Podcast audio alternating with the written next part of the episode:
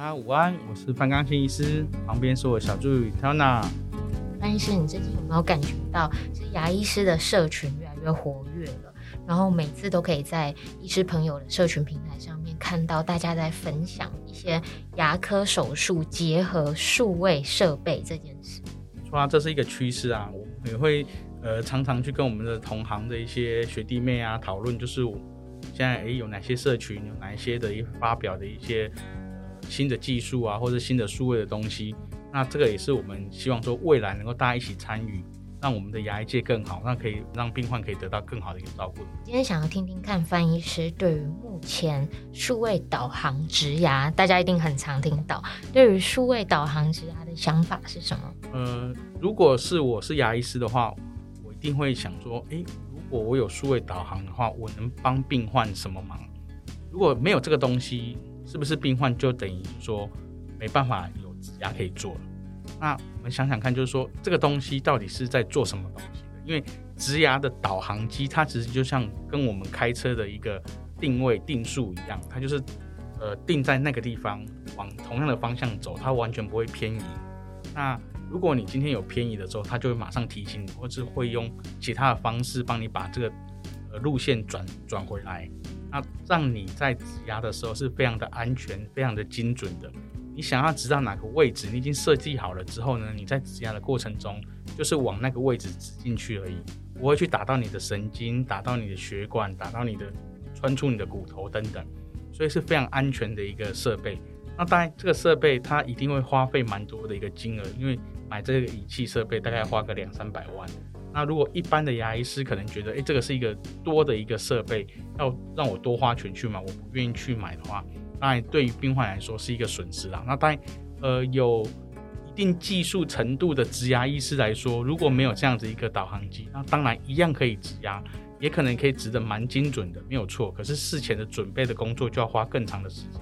所以呢，就是资深的植牙医师，如果他不愿意去买植牙导航机的话，他可能在事前的准备的工作，他就要花费比较多的时间去设计这个位置。那如果是年轻的医生，他没有很多的经验去设计这个位置的时候，他可能就会买一个植牙导航机去避免这些错误的发生，那让他的技术可以在很短的时间之内变得非常的纯熟。所以，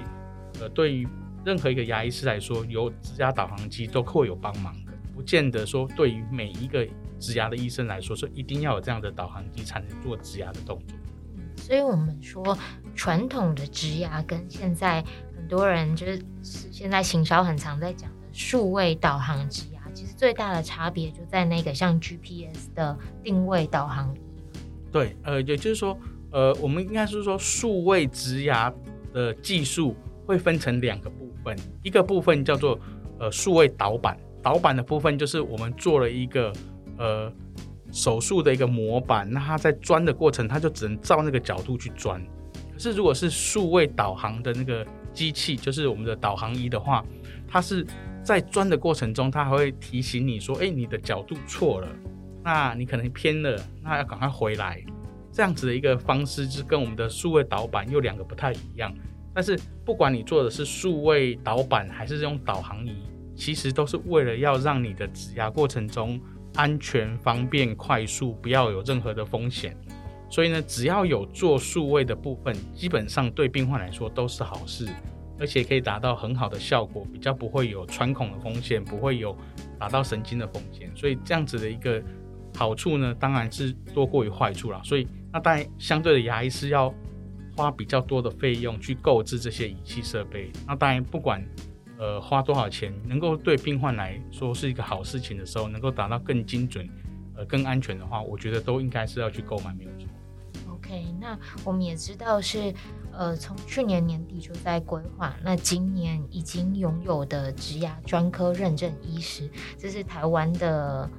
等一下，我们听听看范医师的说法好了。我们这是台湾植牙专科认证，是台湾第几个牙医的科别？呃，目前植牙专科认证应该是卫福部的第十一个专科认证。Oh, okay. 对，OK，那嗯、呃，范医师会觉得说，之后拥有植牙专科认证的这些医师，是不是都、呃、需要具备知道怎么操作数位导航，或者是用导板的这个能力呢？呃，我觉得一定要有一个呃相对的一个学习的一个态度啦，就是说，呃，只要这个东西是对病患好的，愿意去花钱购买，或者是花钱去学习这样的技术，对于病患来说都是好事。所以我建议每个未来要植牙的医生，不管你是资深的医生还是年轻的医生，如果可以的话，就是尽量就使用数位导板或者是数位植牙机，这样子对于病患来说会多一层的保障。也就是说，像我们如果是呃穿了呃戴了 N95 口罩以外呢，我们又再戴了一层就是面罩，就是更有保障，就是对于病患来说是更安全的。所以我觉得东西没有说一定要买，但是如果有的话，对病患来说是好事的时候，我就会尽力的推广。那翻译师是不是也会？比较建议就是在患者他面临需要植牙的时候，也去挑选就是呃具有导航设备或者是有数位设备的这些诊所或医师。哦，当然啊，因为这些东西其实不管是呃病患或者是医师来说，他只要拥有了这样的一个数位导航的部分的话，都可以增加它的安全性。那当然，传统的植牙没有什么。呃，不太安全啊，而是说我们在这样的一个技术的基础之下，我们传统的植牙可能是八十五分的，但是加上了数位导航的部分的话呢，可能到九十分或会更好。那当然未来可能会有呃更多更好的仪器的先进的仪器去让我们可以做到更安全嘛，所以可能就变成是百分之百安全。那虽然现在的植牙传统的植牙大概百都还有百分之五的一些并发症，可能会有一些打到神经穿孔或者是呃。其他的压迫的问题造成神经的一个麻痹，那这些东西在经由我们这几年的一些先进的仪器的一个引导之下，可以避免更多这样的不必要的事情发生的时候，我觉得就应该要使用。那其实是说，就算患者选择了数位设备辅佐的植牙手术，是不是一样还是术后的清洁照护其实很重要？哦，对啊，没有错，我们的数位植牙的方式也只是在手术的过程中。提供一个更安全的一个方式，让我们的植牙的医生能够植在我们应该想要植的位置上面，让我们的咬合可以达到百分之百的一个受力。那当然，术后做好假牙了之后呢，你的呃维护照顾的部分，你还是要定期三个月到半年到诊所里面去检查一下有没有发炎的情况。如果你清的不是很好的时候呢，可能要遵照医生的指示去做更好的一个清洁的方式，不管用牙尖刷或者是牙线棒等等。去把你的的植体周围把它清洁得非常好，那可以让你的植体用得比较久。那除了植牙就是要植入植体以外，一般我们活动式的假牙呀，或者是半活动半固定式的假牙，会不会也需要用到数位的仪器啊？呃，只要是植牙都可以用到数位的仪器，因为我们的。呃，齿槽骨是长在牙肉里面，基本上我们是看不到的，除非我们把我们的骨头打开来之，这牙肉翻开来之后，我们才看得到骨头。所以在看不到的情况之下呢，我们术前能够做一些设计，让我们知道我们植牙的位置可以很安全的情况之下放置的时候，我们就会更有信心，不用担心说会有一些并发症的产生。所以这个部分不管是植牙是固定式的还是活动式的，都可以用植牙导航器，这是没有问题的。OK，好，那其实我们目前的牙科临床，其实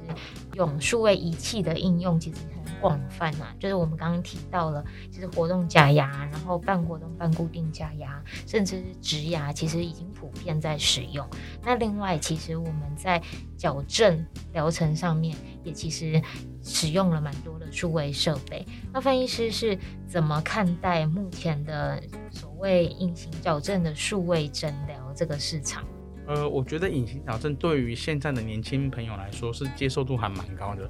虽然我们的传统矫正的费用是我们隐形矫正费用将近在一半，就是等于隐形矫正的费用会比较贵一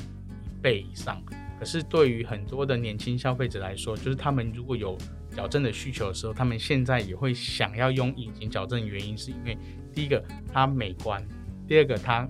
平常是别人不知道你有在做隐形矫正。你有在做矫正的，那他他也可以正常的刷牙，正常的吃东西，比较不会有传统的那个矫正器啊，很容易会卡一些菜渣，然后你做完矫正之后很容易蛀牙的问题。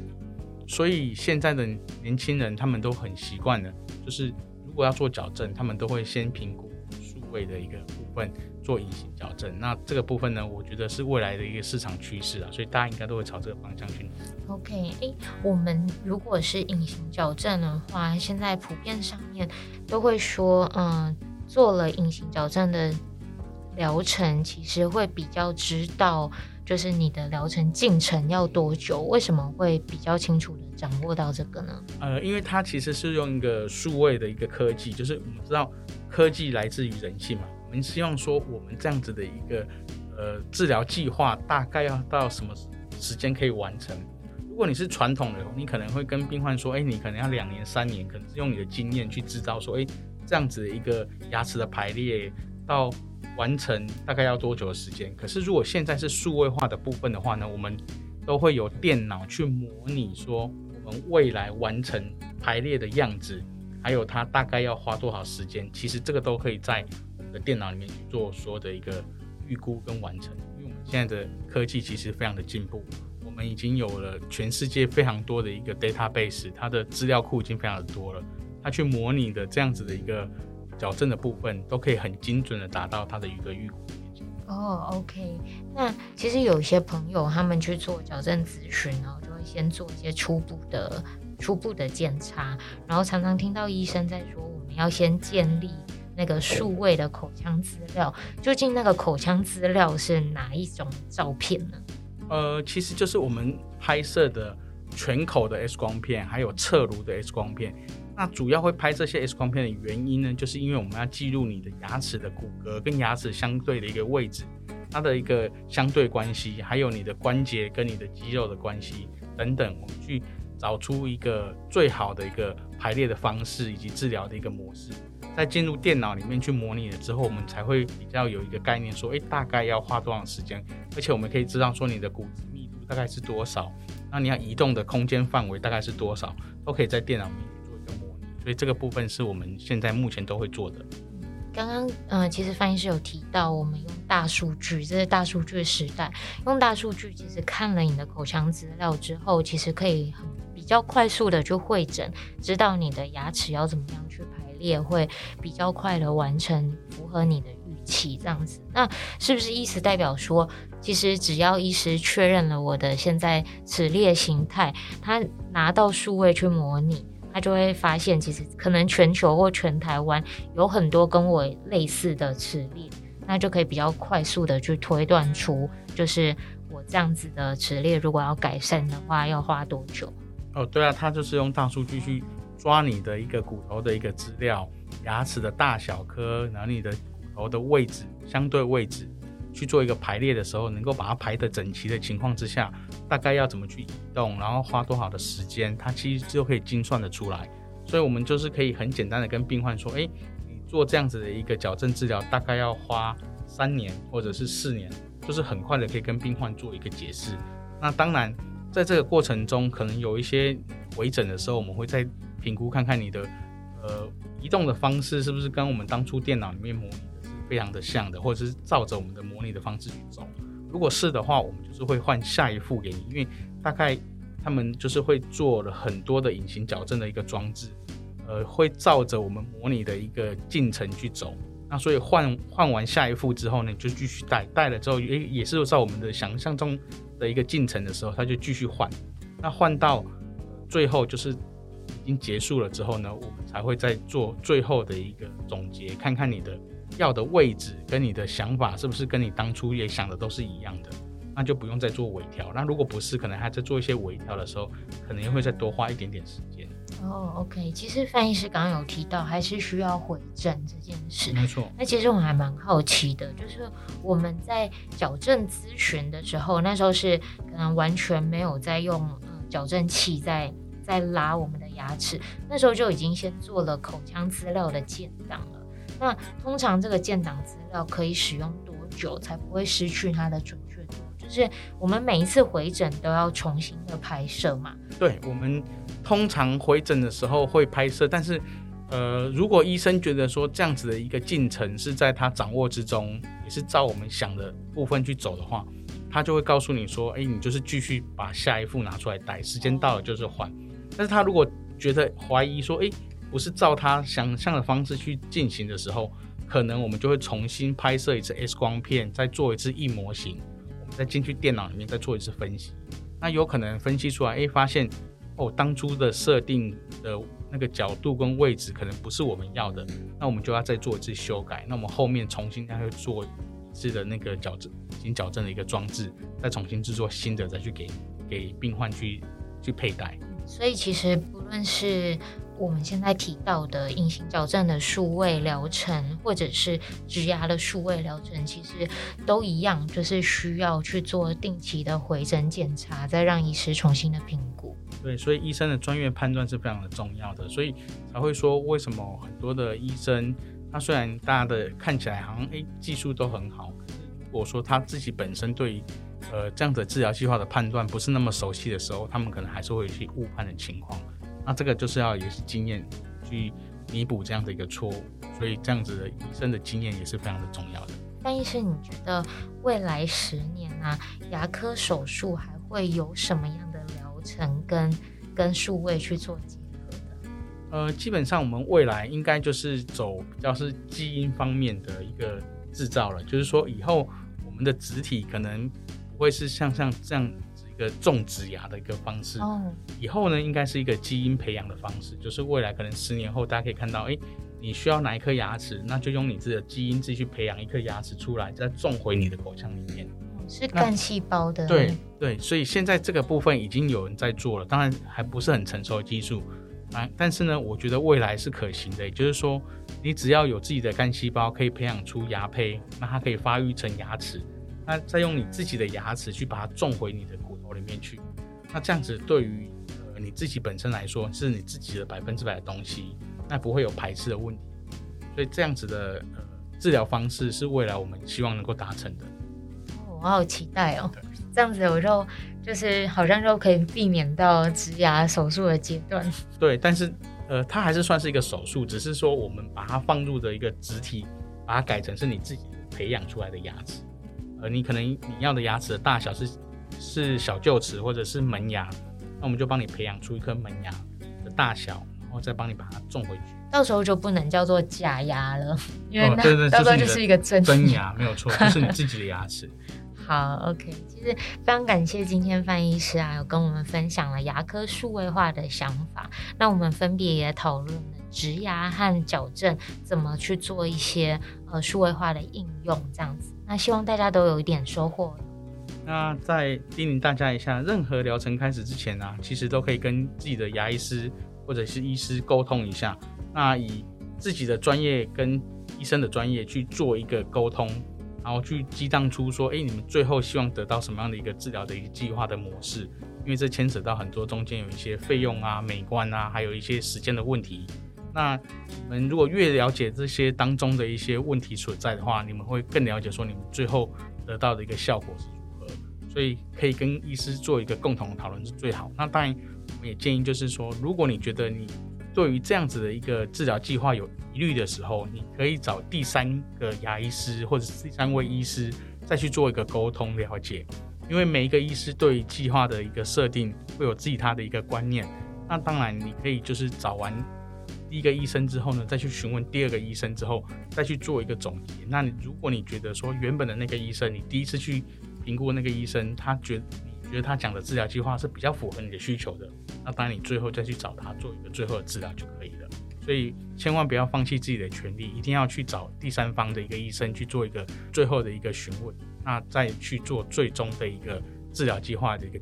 定。所以这样子对你或者是对原本的医生来说，也是一个非常好的一个事情。所以希望大家能够就是尽量的去做沟通，千万不要 A 讲完了之后你就觉得说，哎，好了，那最后的一个治疗完之后呢，又觉得说，哎，做的不是很好，所以希望在做之前就做尽量的一个沟通方式。范医师提出的那个建议真的是蛮有参考价值，这也很重要。然后其实也同时代表了是说，现在即便数位疗程非常的。发达也非常的普遍，但是其实目前的医师诊断、医师判断跟医师的经验值，这个东西还是没有办法被数位完全取代的。嗯，好，那我们今天的节目也差不多到尾声喽，大家嗯、呃、再见，大家下次见喽，拜拜，拜拜。